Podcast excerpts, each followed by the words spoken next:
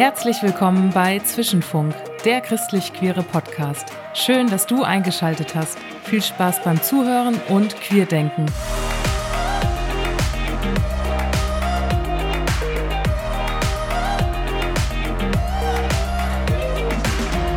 Herzlich willkommen zu einer neuen Folge Zwischenfunk. Heute wieder bei mir im Wohnzimmer bei Annika und ich habe heute Frank Fischer zu Gast. Herzlich willkommen, Frank. Hallo. Schön, dass du da bist. Bist du genauso froh wie ich, dass jetzt äh, das Wochenende vor uns liegt? Ja, schon. Ja. Also irgendwie jetzt so mit Streik im öffentlichen Dienst und ich arbeite mhm. ja im öffentlichen Dienst. Das war das schon eine ausgefüllte Woche. Ja, ja, mir geht's ähnlich. Ich bin auch sehr froh, ähm, dass jetzt Freitag ist und genau Sonntag in einer Woche wird diese Folge schon ausgestrahlt. Deswegen sind wir fast äh, prüfrisch sozusagen. Ja, wir hatten ja vor drei Wochen unser Arbeitstreffen von Zwischenraum in Wiesbaden. Du warst ja nicht da, Frank, dieses Jahr, ne? Deswegen ähm, kann ich dir und den Zuhörenden ja ein bisschen erzählen, was passiert ist. Für alle, die, die nicht da waren. Ähm, wir treffen uns nämlich jedes Jahr Anfang des Jahres und arbeiten normalerweise in Gruppen an Themen oder Projekten, die den Zwischenraum bewegen. Diesmal haben wir aber ähm, ja so eine Vereinsklausur gemacht und hatten eine Supervisorin, ähm, Katharina aus Berlin da, die uns das Wochenende angeleitet hat, mal so ein bisschen innezuhalten und, ähm, und zu schauen, wo wir eigentlich gerade so als Verein stehen. Ähm, Zwischenraum gibt's ja schon recht lange und äh, gerade in den letzten zwei bis drei Jahren ist sehr viel an Dynamik da gewesen. Ähm, und dann haben wir gesagt, es ist vielleicht gut, mal eine Standortbestimmung zu machen. Lustigerweise, ich habe es dir gerade schon erzählt, Frank, haben wir Aufzeichnungen von einer Vereinsklausur gehabt, die vor zehn Jahren stattgefunden hat und wo du auch namentlich ähm, aufgetaucht bist. Können wir gleich nochmal drüber reden. Genau, auf dieser Standortbestimmung haben wir neben unserer queeren Diversität auch andere Dinge angeschaut, beispielsweise unsere breite Altersspanne oder auch unsere theologische Vielfalt und genau, haben einfach hingeschaut und wahrgenommen, was eben gerade so da ist. Aber auch, ähm, was vielleicht über die Jahre stetig geblieben ist oder gewachsen ist, aber auch welche Veränderungen eingetreten sind. Und Thema Veränderung ist auch unser Thema heute. Das Thema ist dir ja nicht fremd, ähm, aber bevor wir zum äh, Thema kommen, zu Veränderungsprozessen, Change Management, würde ich dich nochmal bitten, dich vorzustellen und vielleicht auch deinen Bezug zu Zwischenraum, weil, wie ich eben schon erwähnt habe, ähm, bist du ja scheinbar schon etwas länger dabei. Willst du dich einmal kurz vorstellen und vielleicht so, wie lange du schon dabei bist? Ja, ich heiße Frank Fischer. Ich bin wahrscheinlich so 2002, 2003 irgendwie mit Zwischenraum ganz lose in Berührung gekommen. Da gab es hier in Hessen, wo ich wohne, eine Hauskreisgruppe, die sich da Zwischenraum angliedern wollte. Und darüber bin ich dann auch mal auf eine Tagung gekommen und seitdem auch immer irgendwie in Zwischenraum mit dabei. Ich war eine Zeit lang im Vorstand bei Zwischenraum zu einer ganz spannenden Zeit, wo wir angefangen haben von wir sind ein Schutzraum mhm. für Menschen, die queer und fromm oder evangelikal oder gläubig sind, hinzu, wir wollen auch mehr in der Gesellschaft was bewegen. Und so zu der Zeit, als ich im Vorstand war, ist so die Idee ähm, von einem Vernetzungstreffen entstanden, was dann jetzt Coming In heißt. Mhm. Und über die ganze Zeit, das hat ein bisschen was damit zu tun, was ich auch beruflich mache, bin ich für Zwischenraum so die Kontaktperson für Medienschaffende oder für ja Leute, die ähm, Zwischenraum einfach mal für einen Fernsehbeitrag oder Menschen aus dem Zwischenraum für einen Fernsehbeitrag oder einen Radiobeitrag gewinnen wollen und da einfach so ein bisschen Vermittler, weil es nicht immer so ganz leicht ist mit den Forderungen und den Überlegungen, die Journalisten haben, vor allen Dingen, wenn sie nicht so tief im Thema sind, einfach erstmal umzugehen. Und da sind ganz viele Gespräche auch mit Journalisten gewesen, die immer noch so äh, am liebsten Menschen, die im Zwischenraum sind, nur aus einer Opferperspektive sehen mhm. wollten. Und das war so ein bisschen das, was ich verhindern wollte, sondern auch, dass wir durchaus Menschen sind, die in ihrem normalen Alltag ja auch in Positionen teilweise sind, wo wir was bewegen, aber die wir auch im Zwischenraum etwas bewegen. Sei es, dass wir als Zwischenraum auf dem Christevel unterwegs mhm. waren oder auf Kirchentagen oder eben, dass wir diese Coming-in-Treffen als Vernetzungstreffen auch organisiert haben. Ja, das ist eigentlich so eine ganz, ganz, ganz spannende Sache. Ich leite mal ein bisschen über. Das ist eben das, was ich mhm. auch beruflich mache. Ich habe, ähm, bevor ich sozusagen mich zu meinem Christsein und Schwulsein bekannt habe, viel christliche Teenager- und Jugendarbeit gemacht, habe dann aber irgendwann keine Lust mehr gehabt auf Pubertät und bin dann 2001 wieder sozusagen zurückgegangen in mein Berufsfeld, aus dem ich gekommen bin. Ich habe im Bereich Journalismus Sachen gemacht und habe dann eine Anstellung bekommen in einem kommunalen Eigenbetrieb in Wiesbaden und arbeite da im Bereich Unternehmenskommunikation. Und das war früher mal ein Amt, jetzt ist es ein wirtschaftlich eigen agierender äh, Betrieb und ich habe eigentlich von relativ null auf ein, denke ich mal, schon ziemlich hohes Niveau im Moment die interne Kommunikation aufgebaut. Seit drei Jahren leite ich den Bereich Unternehmenskommunikation. Das ist eine Stabstelle bei uns, direkt angebunden an die Betriebsleitung. Ja, und da in der jetzigen Arbeitswelt und überhaupt auch in der Welt Veränderungsprozesse natürlich äh, tagtäglich vorankommen, ist das Thema, wie kommuniziere ich denn eigentlich Veränderungen, ganz wichtiges.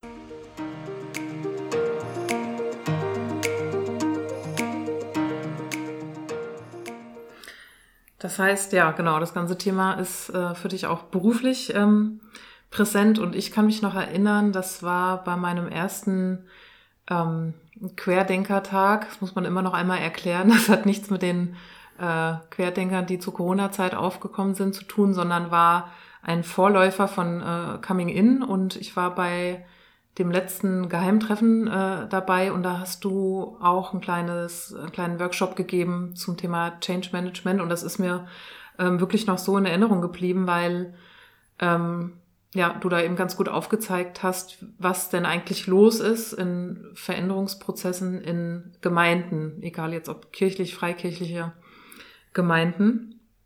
Und ähm, das, äh, ja, das soll heute so ein bisschen unser Thema sein.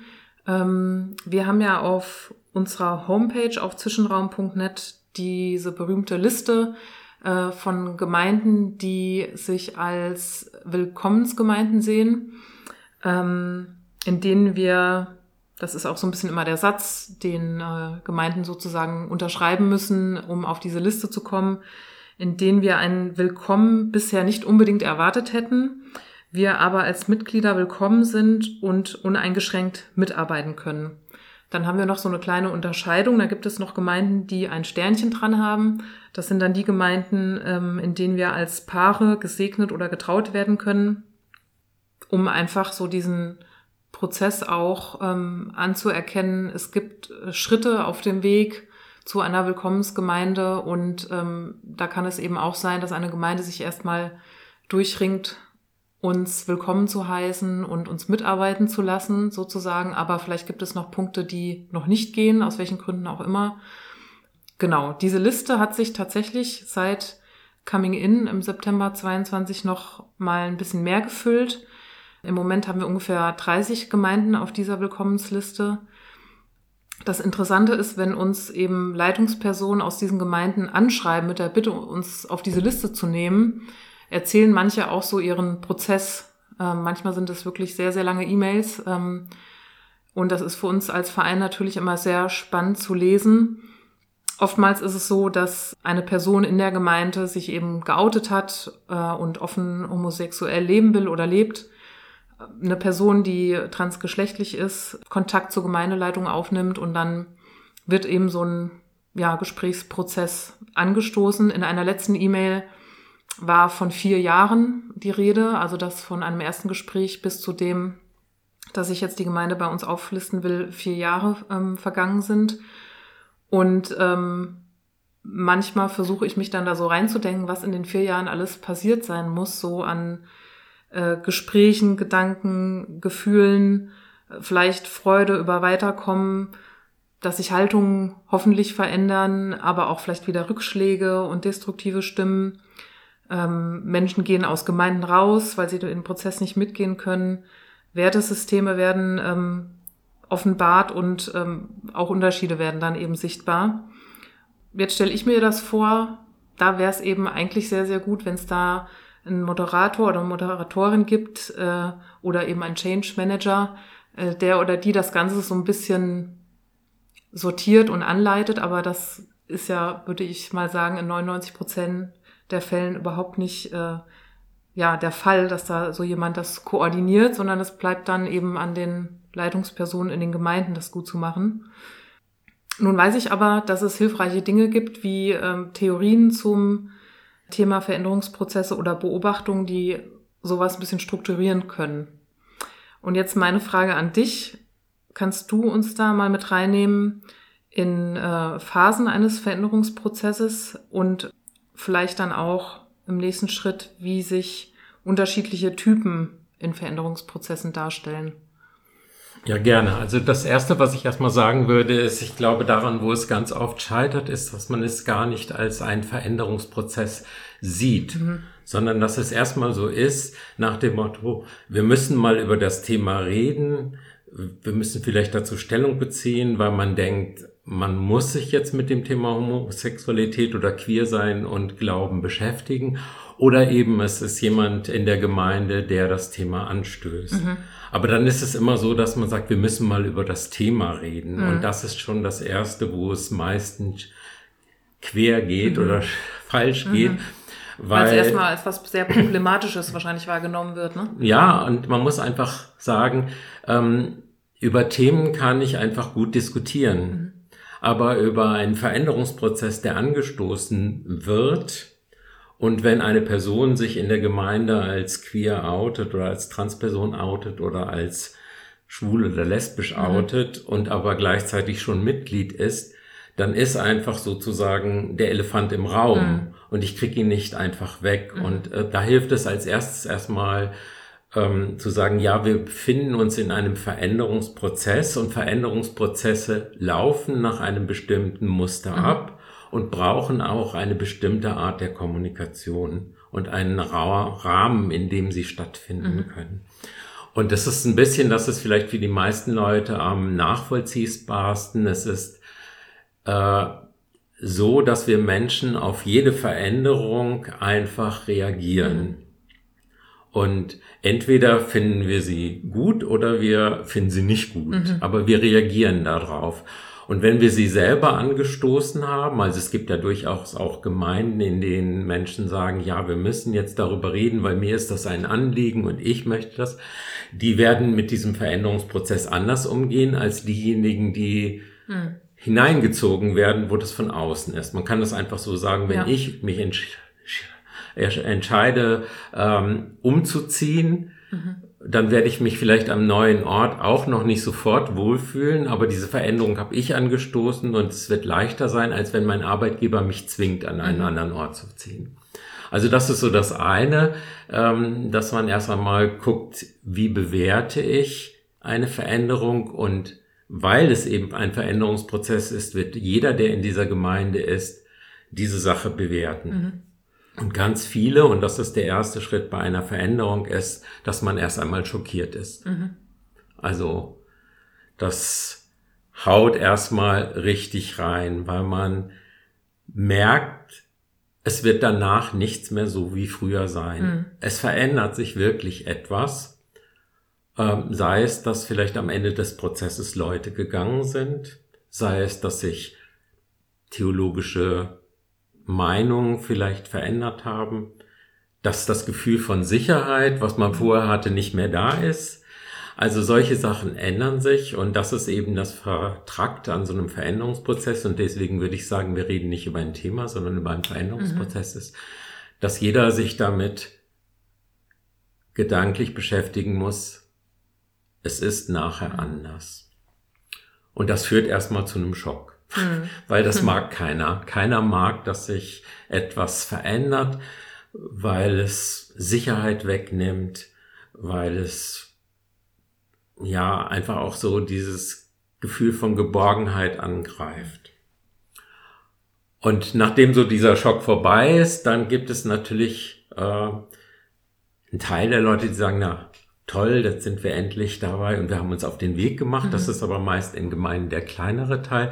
Der größere Teil sagt, das kann doch jetzt nicht wahr sein. Mhm. Und erst einmal, wie man das auch von einem Trauerprozess kennt, erst einmal sagt, nee, also das hat jetzt jemand angestoßen, aber mhm. irgendwann ist es schon wieder, geht schon wieder mhm. weg. Und äh, aber bei diesem Prozess, und das erleben wir in ganz, ganz vielen Gemeinden, ist es einfach nicht so, sondern es führt eigentlich wirklich dazu, dass Gemeinden sich damit auseinandersetzen, vielleicht auch sich damit auseinandersetzen, um dann nochmal eine konservativere Position für mhm. sich festzumachen. Und das führt vielleicht dann dazu, dass Leute, die liberaler denken oder die pro-queer denken, dann die Gemeinde verlassen. Mhm. Also auch da kann es eine Veränderung geben. Mhm. Also nicht, wenn man jetzt sagt, okay, wenn wir jetzt einfach nur sagen, es bleibt alles wie es ist, sind wir safe. Ähm, und dann macht uns dieser Veränderungsprozess nicht. Das heißt erstmal als erstes ein Schock und dann eine Verneinung. Und das dritte, was kommt, ist, dass dann irgendwann alle das Gefühl haben, das Thema ist in der Gemeinde drin mhm. und wir müssen damit umgehen. Mhm. Wir müssen einen Weg miteinander gehen. Sei es, dass jemand sagt, das wollen wir so nicht. Wir mhm. haben unsere Position und wir klopfen die nochmal fest. Dann ist es meist so wie in einigen frommen Werken, was wir in den letzten Jahren ja auch mitgekriegt haben, wo man dann nochmal ein Positionspapier rausgebracht mhm. hat, wo man nochmal sozusagen sich selbst vergewissert hat, was glaube ich eigentlich oder wo es in die andere Richtung geht, dass man sagt, wir setzen uns mit dem Thema auseinander. Und dann, und das ist das, warum Kommunikation so wichtig ist in diesem Prozess, hoffen wir natürlich, dass Menschen nicht aussteigen, sondern einfach mitgehen, vielleicht sich gedanklich darauf einlassen, vielleicht auch nochmal andere Perspektiven wahrnehmen ähm, und dann hoffentlich auch Neues ausprobieren und dass man gemeinsam miteinander unterwegs bleibt. Mhm. Also auf deine Frage, es gibt unterschiedliche Typen. Ähm, das ist natürlich ganz grob kann man natürlich sagen, es gibt Leute, die sagen, das betrifft mich ganz persönlich. Vielleicht, weil sie auch in der Gemeinde sind. Äh, vielleicht, weil sie Transpersonen sind, aber es niemand weiß. Mhm. Oder vielleicht, weil sie äh, ungeoutet in der Gemeinde sind, die dann sagen, ja, das betrifft mich mhm. und dieses Thema, ähm, da möchte ich auch irgendwie meine Position zu finden, die Fragen haben. Und dann gibt es natürlich die Leute, die sagen, also es betrifft mich nicht so sehr. Ähm, ich finde es aber wichtig. Mhm. Ich finde es vielleicht wichtig, weil wir dann als Gemeinde äh, in der Stadt offener wahrgenommen werden, weil wir vielleicht missionarischer sein können oder eben umgekehrt, äh, weil wir dann ganz klar wissen, was wir denken. Und dann wird es immer Leute geben, die einfach sagen, es betrifft mich nicht, aber ich bin auf jeden Fall dagegen. Mhm. Und es wird Leute geben, die einfach sagen, ähm, ich bewerte das auf jeden Fall unabhängig davon, ob es was mit mir macht oder mit anderen macht. Ich finde, für die Organisation, für die Gemeinde ist es einfach ein wichtiger Schritt, sich damit zu beschäftigen. Mhm. Und das sind so, so grob vier Typen, mit denen man es in einem Veränderungsprozess immer zu tun hat. Mhm. Und meistens, so ist das aber auch in, in der Wirtschaft oder in anderen Sachen beschäftigt man sich hauptsächlich mit denen, die dagegen sind. Mhm. Also mit denen, die ähm, Kontrahenten sind, mhm. so nennt man die. ja. Aber eigentlich, und das weiß man aus nicht nur gemeindlichen, sondern aus allen Veränderungsprozessen, ist der Anteil derer, die dagegen sind, mehr so um fünf bis zehn Prozent, mhm. also die strikt dagegen mhm. sind. Und die, die dafür sind, auch so zwischen fünf und zehn Prozent. Und dann bleiben ja, sagen wir mal im groben, 80, 90 Prozent mhm. über. Und die verteilen sich entweder, dass sie sagen, okay, wir, wir zweifeln, ob das für die Organisation gut ist, ob das für uns als Gemeinde gut ist, ob wir vielleicht uns dadurch isolieren, also ich bin in Lich in der Gemeinde und da war natürlich dann auch die Frage, wir sind vernetzt mit ähm, den ganzen frommen Werken und wir sind vernetzt mit der Freien Theologischen Hochschule und äh, in der Evangelischen Allianz. Mhm. Ähm, ist das für uns als Gemeinde gut, wenn wir uns da positiv zum Thema Homosexualität positionieren mhm. oder zum Thema Queersein positionieren, äh, isolieren wir uns dann nicht in der Gemeindelandschaft. Mhm. Da gab es durchaus Leute. Aber natürlich gab es auch ganz viele Leute, die einfach für sich gesagt haben, das macht mir, also es was, macht was mit mir. Mhm. Entweder weil ich äh, mit Ausgrenzung nicht mehr umgehen mhm. kann oder weil ich das Gefühl habe, wir behandeln Menschen als Menschen zweiter Klasse oder als Christinnen und Christen mhm. zweiter Klasse. Also das sind so, so Sachen, die, die ganz wichtig sind.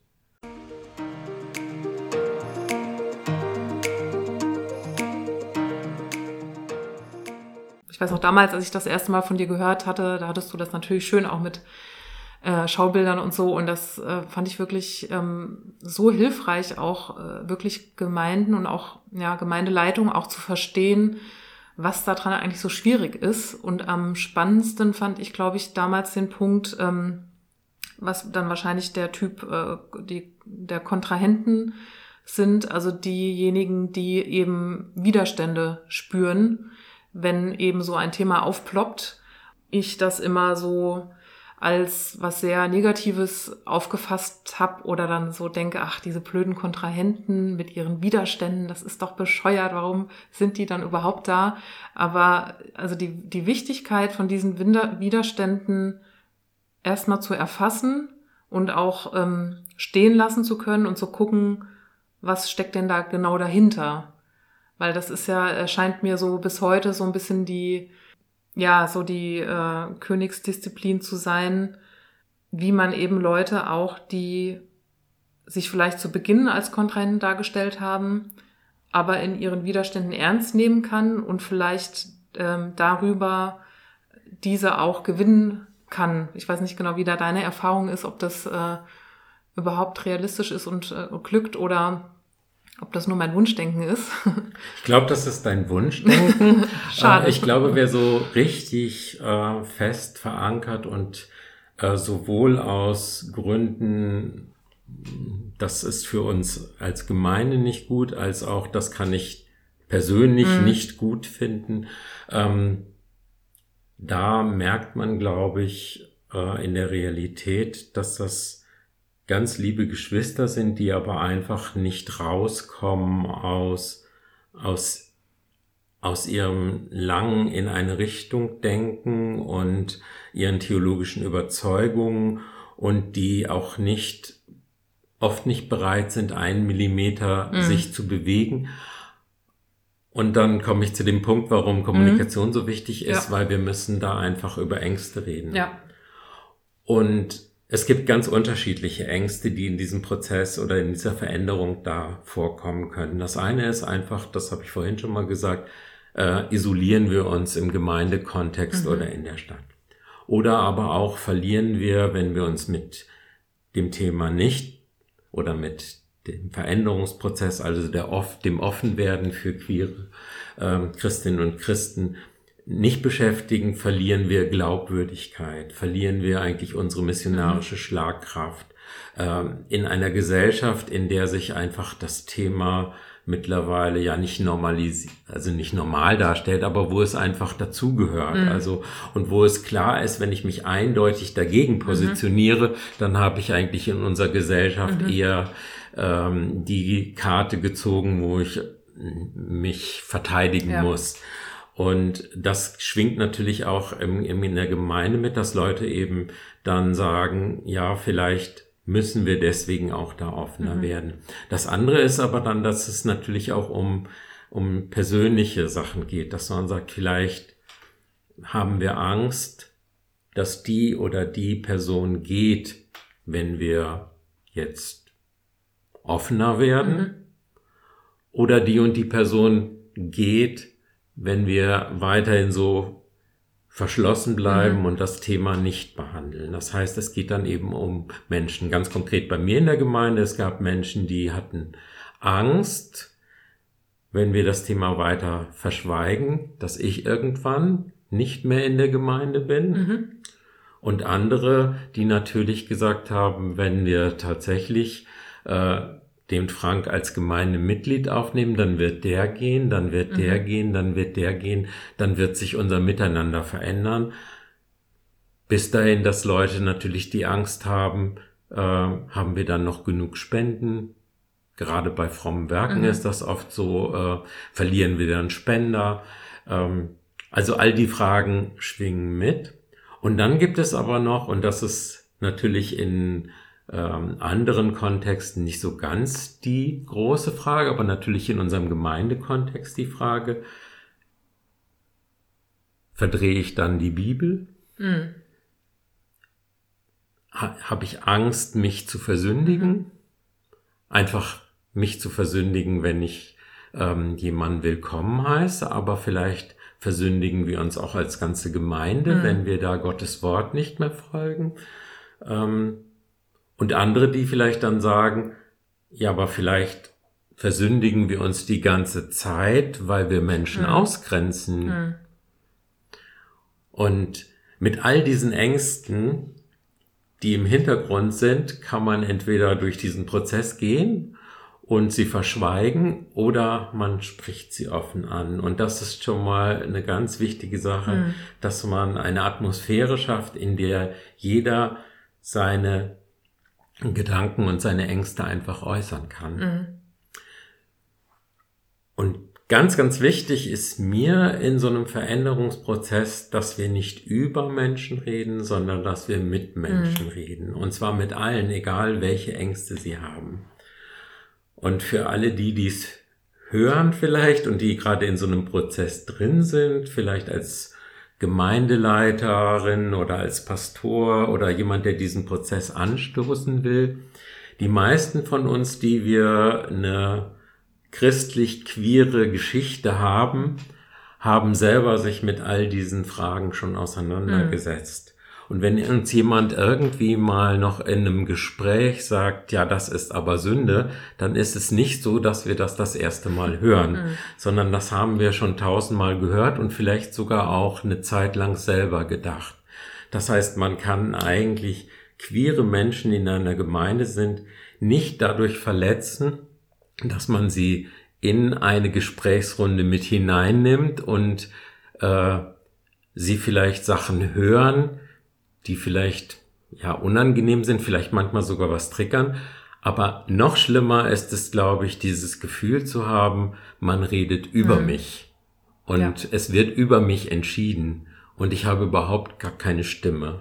Ich glaube, mhm. das ist ganz, ganz wichtig, dass man sagt, wenn wir so einen Prozess, so einen Veränderungsprozess in der Gemeinde haben, wenn der stattgefunden hat, wenn der angestoßen ist, wie gesagt, dann ist der Elefant im Raum, mhm. den kriege ich auch nicht so schnell raus dann mit Menschen reden und nicht über sie. Mhm. Ja, ich habe das ja, also kam jetzt bei, bei dir schon durch, dass du das ja auch in deiner eigenen Gemeinde den Prozess quasi hautnah äh, miterlebt hast. Ich habe das so nicht erlebt, aber im Freundeskreis auch wahrgenommen, was die diese Ängste, die du eben auch beschrieben hast, sind, ähm, vielleicht zu einer Haltungsveränderung zu kommen, was bei manchen passiert ist und bei manchen auch nicht. Deswegen ähm, weiß ich auch, dass da mein Wunschdenken auch, auch im Freundeskreis äh, Wunschdenken geblieben ist in, in gewisser äh, Maßen, aber ähm, andere konnten sich da eben dann doch verändern. Und das finde ich immer, finde ich immer wieder spannend. Und wir haben das ja in ganz, äh, ja großartiger Art und Weise ja auch beim Coming In erlebt im September, beispielsweise an der Person Michael Diener, ähm, der das ja so seinen Veränderungsprozess eben ganz gut und ausführlich geschildert hat, den man auch auf YouTube nochmal ähm, nachhören kann, seinen Vortrag.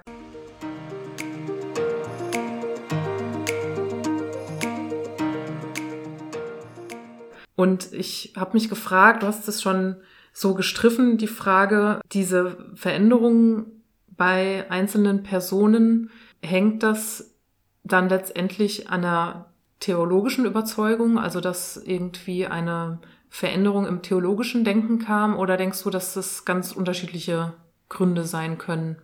Ich glaube, dass es ganz unterschiedliche Gründe hat, weil wir ja auch aus ganz unterschiedlichen Gründen vielleicht ähm, uns schwer tun mit dem, ja, mit dieser Veränderung. Mhm. Das ist ja nicht bei allen gleich. Und ich denke, das, was ganz wichtig ist, dass wir wegkommen, und das wäre auch so ein Tipp für, für Gemeinden, die sich damit beschäftigen, ähm, zu gucken, ob es dieses Wort ein paar Mal in der Bibel gibt. Also mhm. wer anfängt, bei diesem Veränderungsprozess über fünf Bibelstellen zu reden, hat verloren. Mhm. Das muss man einfach so offen sagen, weil dann ist von Anfang an gesetzt, es geht um Verteidigung, es geht um Christ, äh, um, um Bibelverständnis, mhm. es geht um Wortverständnis ähm, und es geht nicht um Menschen, es geht nicht um ein, warum wollen wir das eigentlich, was ist das Ziel mhm. dieses Prozesses, sondern dann ist es einfach ein, da ist eine gesetzte Position und das andere stellt das in Frage. Wenn wir aber anders angehen und sagen zum Beispiel, ähm, das hat auf dem Coming In der David Gashi gesagt, ähm, gibt es eigentlich in der Bibel Christen oder Christinnen und Christen erster und zweiter mhm. Klasse? Oder ist es nicht so, dass eigentlich jeder von uns in einen Bund mit Christus eingetreten ist und es nicht einen Bund erster und einen Bund zweiter Klasse gibt? Mhm. Und was leitet sich daraus ab?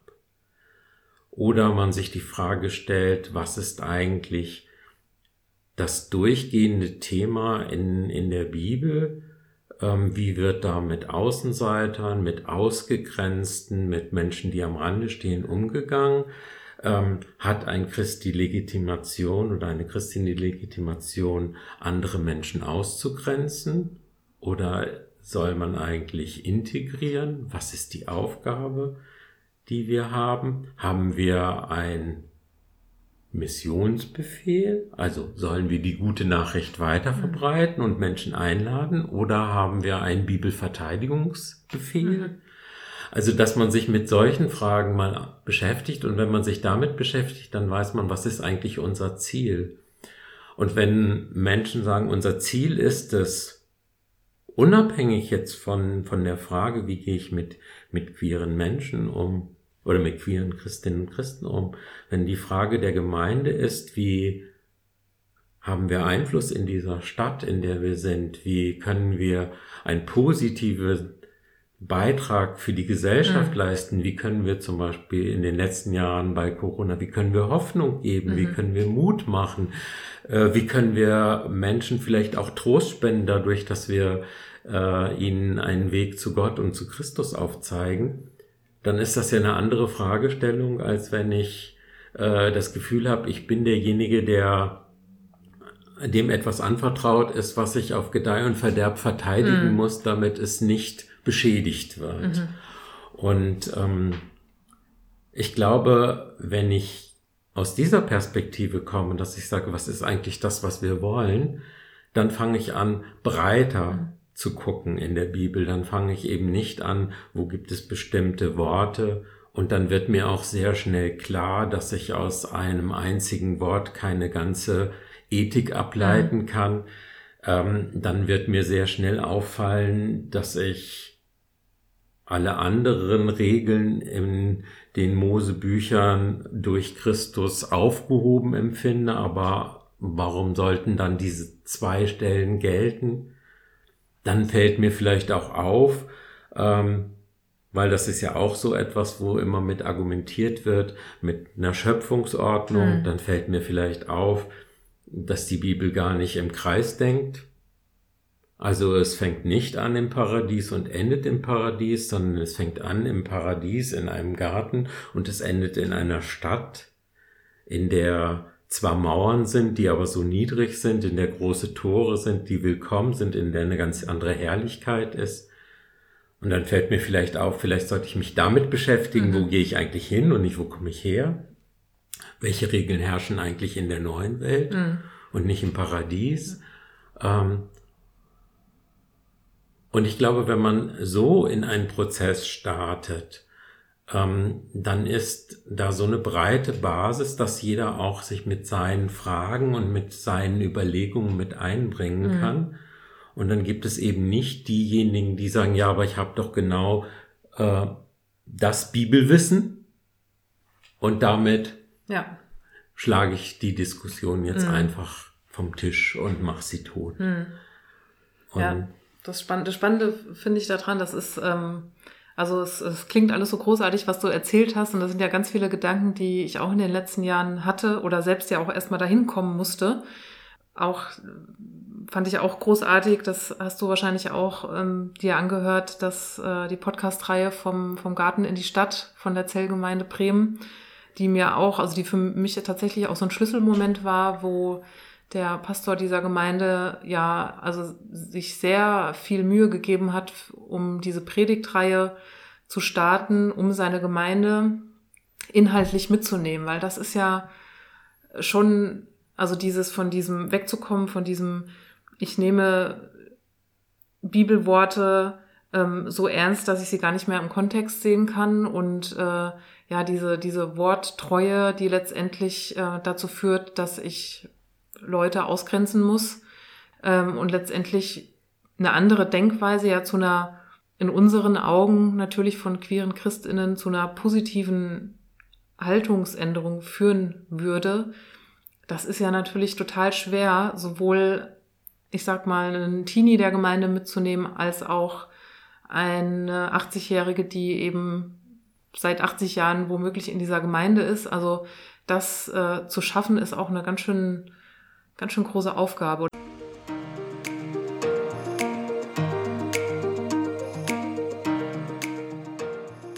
Hast du da irgendwie Erfahrungen, von denen du berichten kannst, wie das gelingen kann? Also ich würde mal so ein bisschen vielleicht Einblick geben, da wo ich gemerkt habe, dass Menschen, mit denen ich unterwegs gewesen bin in der Gemeinde, sich tatsächlich verändert mhm. haben. Ähm, die vorher entweder gar keine Meinung zu dem Thema hatten oder dann einfach ganz klar erst einmal die übernommen haben, ähm, die dann irgendwie äh, relativ schnell geäußert wurde, weil das ja immer schon so war. Und klar steht ja in der Bibel, ist falsch, ist Sünde. Das, was ganz viel geholfen hat, war bei mir, dass ich gesagt habe, guckt auf das, wie ich bin. Ich mhm. gebe euch Einblick in, in, in mein Leben. Ich möchte nicht mit euch über Bibelstellen diskutieren, sondern ich möchte mit euch darüber diskutieren, seht ihr Segen Gottes in meinem Leben? Ähm, seht ihr, dass ich an anderen Stellen einfach auch äh, völlig anders Christ sein lebe? Mhm und eben nicht dieses eingeschränkt auf eine Sache. Und ich habe einen sehr langen Weg mit unserem damaligen Pastor, der als erstes, das war eine ganz lustige Sache, wie überhaupt das bei uns in der Gemeinde sozusagen zum Teil getreten ist. Ich bin in einen Männerhauskreis eingeladen worden äh, bei unserem Pastor. Das war so vor ungefähr ja grob ja schon über 15 Jahre her. Mhm. Und ja, vielleicht sogar noch länger. Und ich dachte, ich weiß, wie so ein Hauskreis funktioniert. Ich bin ja fromm genug äh, und hatte nur den Eindruck, hoffentlich singen wir nicht als, als Männerhauskreis. Und es lief aber ganz anders. Wir haben über Kaffeemaschinen uns unterhalten. Wir haben gut gegessen und dann hat der Jörg damals gesagt, so und wir schaffen jetzt einfach eine Atmosphäre, dass wir offen miteinander umgehen und jeder erzählt mal gerade, wo er so ist und wo er gerade so in seinem Leben auch vielleicht gerade scheitert. Und dann war der Erste, der erzählt hat, dass es vielleicht in der Ehe nicht gut ist, der zweite in der Firma nicht, der dritte hatte dann auch Gedanken, dass er, als er in der charismatischen Bewegung war, vielleicht doch auch Menschen manipuliert hat. Mhm. Und es ging so weiter und ich war der Letzte in der Runde und ich dachte, wenn ich jetzt nicht sage, dass ich mit dem Thema Homosexualität unterwegs bin, dann, dann habe ich hier die Ehrlichkeit verspielt. Mhm. Und die erste Reaktion war dann, äh, ist ja okay, aber äh, man kann ja dafür beten und es gibt Therapien. Mhm. Und dann habe ich gesagt, das hatte ich schon 20 Jahre, mhm. das will ich nicht, aber wir können gerne miteinander unterwegs sein. Mhm. Du kannst in mein Leben reingucken, du kannst mich alles fragen. Das war das eine, was, was geholfen hat. Das andere war tatsächlich mit Leuten über bestimmte Bibelstellen tatsächlich mal zu reden. Also entweder diese konkreten oder eben auch diese größeren äh, Zusammenhänge der Bibel. Und für mich, gerade auch mit, mit Jugendlichen, ähm, war sehr erhellend, einfach mal deutlich zu machen, wenn man sagt, das steht doch in der Bibel, dann heißt das eigentlich als erstes Mal, das steht in meiner Übersetzung. Und es ist was völlig anderes, weil Worte erzeugen ja Bilder im Kopf. Es ist was völlig anderes, ob Luther von Knabenschändern hm. redet hm. oder, also in seiner Bibelübersetzung, oder ob eine Hoffnung für alle hm. von aktiver Homosexueller redet. Ein Wort, was es damals überhaupt nicht gab. Aber das weckt ja ein ganz anderes Bild und dass ich dann einfach erstmal auch gucke, es gibt nicht die Bibel, sondern es gibt ganz viele Übersetzungen und hinter jeder Übersetzung steht ein Mensch oder eine Gruppe von mhm. Menschen, die, die einfach da auch ihre Überzeugung mit mhm. hineingelegt hat.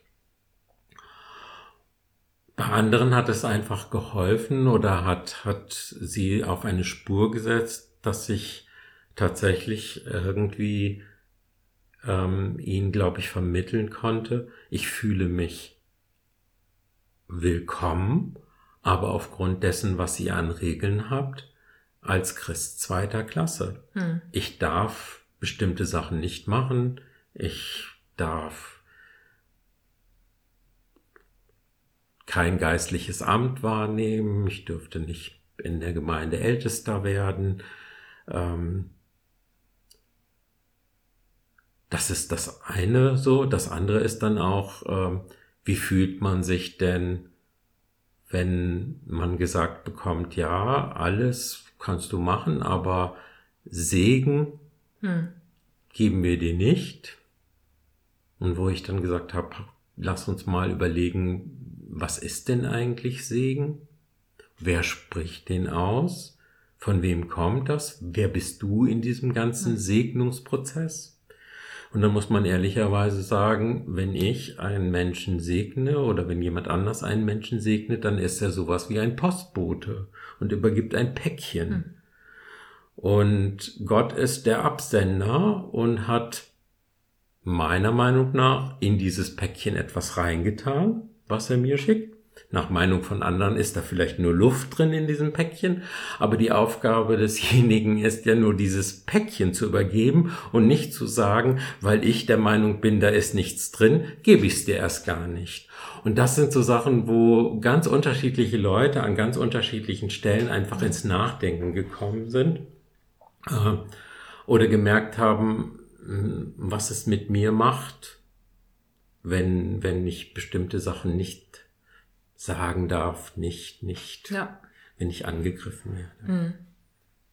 Also was, was ich äh, mir so mitnehme, auch aus den E-Mails, die wir dann bekommen, wenn Leute uns anschreiben, die auf diese Willkommensliste haben, die ja dann offenbar diesen Prozess schon hinter sich gebracht haben, dass da immer ähm, ganz viel Freude auch mitschwingt. Also das äh, merkt man dann richtig, die, die haben richtig was geschafft und ähm, die sind richtig froh, uns mitteilen zu können, dass sie es eben geschafft haben. Sie wollen dann ganz klar queere Leute tatsächlich willkommen heißen und nicht dieses dann willkommen aber.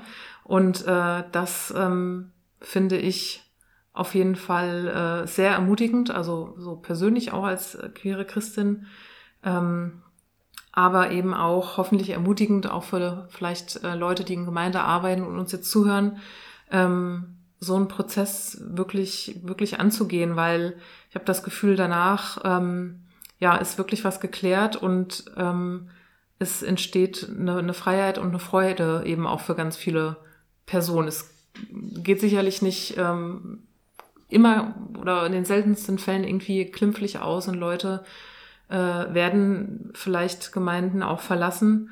Ähm, aber das ist so was, äh, ja, worüber wir als Vorstand uns dann immer wieder freuen, wenn wir solche E-Mails erhalten oder auch ins Gespräch kommen. Und ähm, kann man vielleicht auch an dieser Stelle sagen, dass man uns auch gerne anschreiben kann, wenn man da eine Unterstützung ähm, sucht. Wir haben jetzt zwar keine interne extra Beratungsstelle für, für solche Anliegen, aber ähm, wir stehen da auf unterschiedliche Art und Weise einfach als Gesprächspartner zur Verfügung. Ähm, wir hatten, ich weiß, dass der Timo Platte mit seinem Buch Nicht mehr schweigen, er auch oft eingeladen wird und da auch einen Teil zu beiträgt. Und so gibt's, ähm, denke ich, ganz unterschiedliche Hilfestellungen, die, die wir auch über Zwischenraum anbieten können.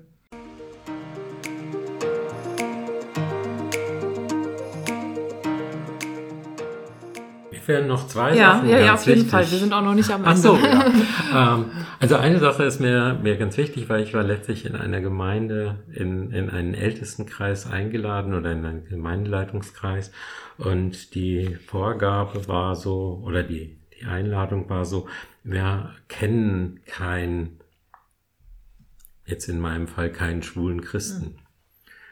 Und ich finde, das ist äh, begegnet einem ja oft so, dass, dass Menschen sagen, ich kenne ja niemanden. Ähm, und da muss man sich einfach fragen, es ist ja nicht so eine, also wir sind schon eine Minderheit, aber wir sind ja nicht die winzigste aller winzigsten Minderheiten.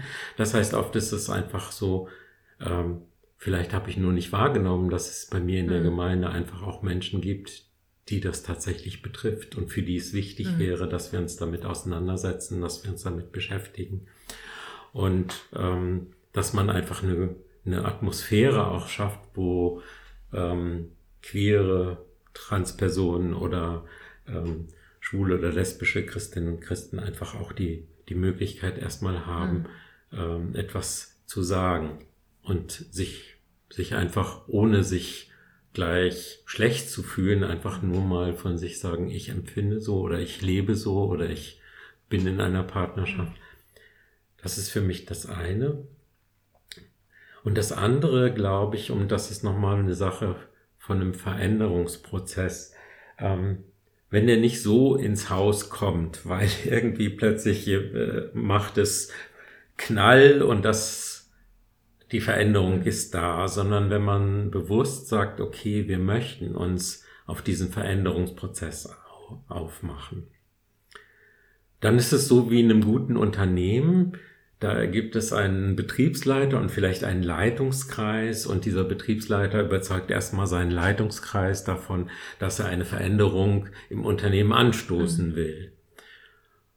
Und sucht erstmal auch Leute, mit denen er gemeinsam das vorantreiben kann. Das ist ganz wichtig, weil in diesem Veränderungsprozess kann ich entweder derjenige sein, der davon überrannt wird als Mitglied des Ältestenkreises oder der Gemeindeleitung oder als Pastorin oder als Pastor, oder ich kann in der Rolle sein dessen, der diesen Prozess gestaltet, mhm. der einfach auch ähm, zum Beispiel denen, die Zweifel haben oder denen, die skeptisch sind, einfach einen Raum gibt, der äh, eine Agenda setzt, dass wir eben nicht das Gefühl haben, das ist ja auch ganz oft so, das zieht sich jetzt 20 Jahre oder unendlich lang, mhm. sondern dass man auch weiß, okay, es ist vielleicht eine Sache, die beschäftigen uns jetzt vielleicht ein Jahr. Mhm. Aber dann haben wir auch, egal was für eine Entscheidung mhm. getroffen. Mhm. Also das ist, glaube ich, ganz wichtig, wenn man als Gemeindeleitung oder als, als Pastorin oder als Pastor sagt, ich möchte in meiner Gemeinde so einen Veränderungsprozess anstoßen, dass man sich erstmal Mitstreiter sucht und dass man dann auch sagt, ich habe ein Ziel, eben zum mhm. Beispiel Willkommensgemeinde zu werden. Ich möchte niemanden mehr ausgrenzen und ich bleibe aber auch derjenige, der diesen Prozess vorantreibt, mhm. der, der einfach ähm, ihn in der Hand hat und nicht selber davon überrollt wird. Ja. Und da ist es, glaube ich, ganz wichtig, dass man eben auch weiß, wie viel Raum gebe ich dann zum Beispiel Kontrahenten, also mhm. Menschen, die mhm. wirklich aus allen, äh, vielleicht einfach auch aus Angst, aber aus tiefster Überzeugung einfach gegen jegliche Veränderung sind, mhm. gegen jeglichen Schritt sind. Und wie viel Raum gebe ich denen, die andere Ängste haben? Weil das muss man vielleicht nochmal deutlich machen, wenn ich diesen Prozess aus der Hand gebe, dann ist ganz klar, diejenigen, die auf jeden Fall 100% dagegen sind, sehen es als ihre Aufgabe an, diejenigen, die zweifeln, oder mhm. die skeptisch sind, auf ihre Seite zu ziehen. Mhm. Und das erlebt man in einem, in, in einem, sagen wir mal, beruflichen Kontext oder in einem Firmenkontext ganz oft. Da sind es nämlich ganz bewusst und sie sind es von der Aufgabe her der Personalrat oder mhm. der Betriebsrat, die also qua Amt sozusagen diese Kontrahenten sein müssen. Und die haben ganz klar für sich das Ziel, möglichst viele auf diese Seite mhm. zu ziehen. Und wenn man sich deutlich macht, 80, 90 Prozent der Leute sind nicht so, dass sie von vornherein schon sagen, ja, ich habe alle Antworten schon und ich weiß schon alles, ich habe Zweifel oder ich habe Fragen oder ich, aber ich lasse mich vielleicht auch auf diesen Weg ein. Dann wäre es fahrlässig, ähm, nur bestimmten Leuten die Meinungshoheit zu lassen. Mhm. Ja, ja, das finde ich nochmal zwei, zwei ganz wichtige Punkte, eben zu überlegen, warum machen wir denn so einen Veränderungsprozess überhaupt? Nämlich, weil äh, statistisch gesehen sehr, sehr wahrscheinlich queere Leute in der Gemeinde sind, auch wenn man äh, sie vielleicht noch nicht gesehen hat äh, oder ja, die Person sich auch als solche nicht äh, zu erkennen gegeben haben. Aber das ähm, kann ich auf jeden Fall auch, wäre ein, ein großer Wunsch ähm, von mir oder allgemein vom Zwischenraum, dass äh, eben, wie du sagst, diese Atmosphäre überhaupt da ist, dass man über das Thema spricht. Und das sind ja auch manchmal Kleinigkeiten wie, dass man eben ähm, auf, auf die Sprache achtet oder dass man äh, ja auch mal queere Personen erwähnt. Ähm, dass man vielleicht das Wort Homosexualität, Bisexualität, Transgeschlechtlichkeit einfach mal erwähnt, um dann zu signalisieren, hey, wir können hier in dieser Gemeinde darüber reden. Und ähm, das ist, glaube ich, was, äh, was sich viele, viele queere Christinnen wünschen. Ähm, und da ist es eben gut, weil dieses Thema ja vielleicht für einen selbst auch so angstbesetzt ist, dass da ein Signal eben von der Gemeindeseite kommt, ähm, was eben sagt, wie auch immer, wie, wie, wie auch immer das ausgeht und auf welchem Stand wir auch immer sind in diesem Prozess, wir können aber erstmal drüber reden und es geht eben um Menschen und deswegen machen wir das. Und, mhm. und der zweite Punkt, den du jetzt gesagt hast, eben auch ähm, Gemeindeleitung, ähm, eben diesen Mut zuzusprechen, was du ja immer gerade auch gemacht hast, das nicht so angstbesetzt ähm, zu sehen oder da voll mit Ängsten zu sein, sondern äh, mutig das Thema anpacken und ähm, ja, weil es ja letztendlich auch darum geht, einzustehen für eine marginalisierte Gruppe und dass es ja letztendlich was sehr, sehr Positives ist, äh, so ein Prozess ähm, für, für eben die Menschen anzustoßen und dass man auch eben sagen könnte, nicht, oh weh, oh weh, was fange ich da bloß an und gerät jetzt die Gemeinde komplett hier ins Chaos oder kann ich vielleicht auch was sehr Positives anregen? Das fand ich, äh, ja, finde ich nochmal eine sehr schöne Ermutigung.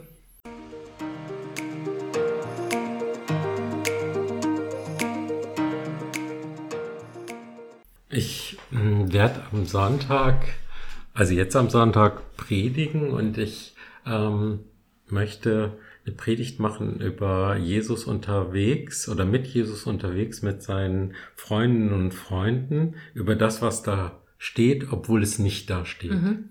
Also, weil Worte ganz viel ähm, einfach auch transportieren, wenn man in einer gewissen Zeit ist und mit diesen Worten was anfangen kann. Und ich werde anfangen mit, wenn ich vor zwei Jahren mich davon hingestellt hätte und hätte gesagt, lasst uns an die Menschen in der Ukraine denken, mhm.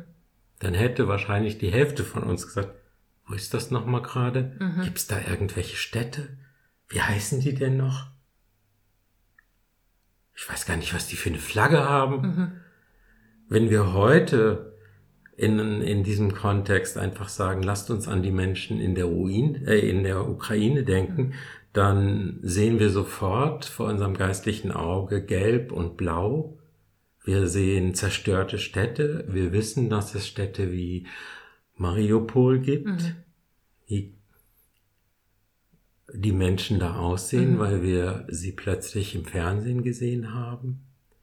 Und ich glaube, dass es so ähnlich ganz oft, weil das habe ich ja vorhin gesagt, dass es durchaus Gemeinden gibt, die sagen, ja, wir haben ja noch nie einen queeren Christen mhm. gesehen, dass es ähnlich auch so ist, dass man dann einfach plötzlich feststellt, aha, ich verbinde mit dem Wort homosexuell oder queer nicht mehr das Klischee, was mir vielleicht in mhm. meiner Jugend übers Fernsehen vermittelt worden ist. Mhm. Also ich bin schon ziemlich alt und bei mir war schwul, äh, wenn irgendeiner der Kabarettisten oder der Komiker irgendwie sich ganz affektiert bewegt mhm. hat. Das war das mhm. Bild meiner Jugend, wie man ist, wenn man schwul ist. Ja.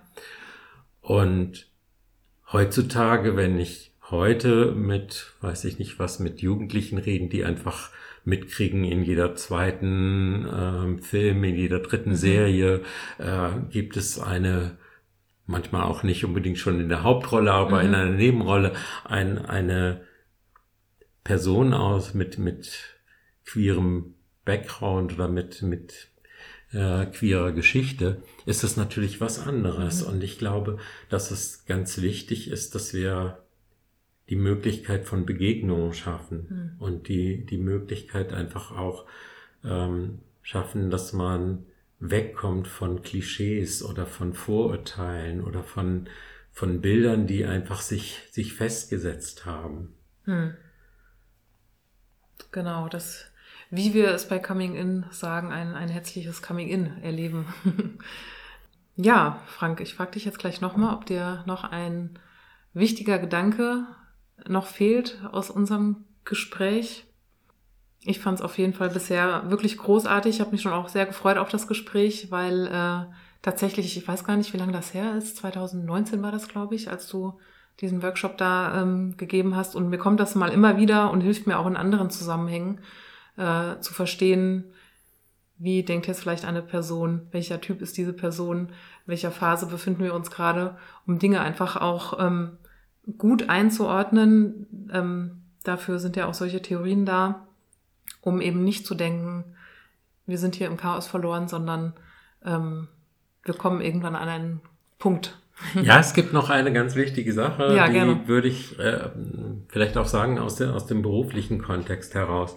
Äh, und die gilt natürlich auch für die Gemeinde. Wir haben jetzt schon gesagt, man muss eigentlich über Ängste reden, man muss vielleicht auch sehr viel Begegnungsräume schaffen. Aber was ganz, ganz wichtig ist in Veränderungsprozessen, äh, in Veränderungskommunikation ist eine Regelmäßigkeit. Mhm. Also wenn man Veränderungsprozesse in einem Unternehmen begleitet, dann sagt man, ich schaffe ein eigenes Medium, entweder einen eigenen Newsletter oder einen Flyer oder ein immer wiederkehrendes Format.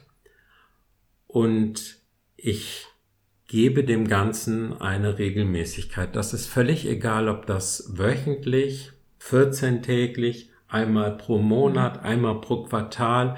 Das ist völlig egal. Aber das, was diese Kommunikations schafft, ist einfach eine Grundsicherheit und Veränderung, das habe ich ganz am Anfang gesagt, sorgt dafür, dass wir Sicherheit verlieren.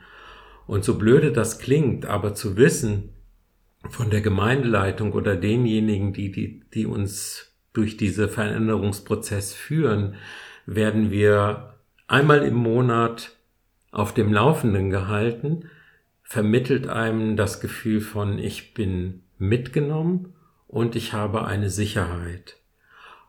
Und im beruflichen Kontext kann man sagen, ähm, es kann durchaus sein, ich habe schon sehr viele Veränderungsprozesse da auch begleitet mit extra Medien, dass einmal vielleicht die Information, die man rausgibt, nur heißt, in den letzten zwei Wochen gab es keine Veränderung.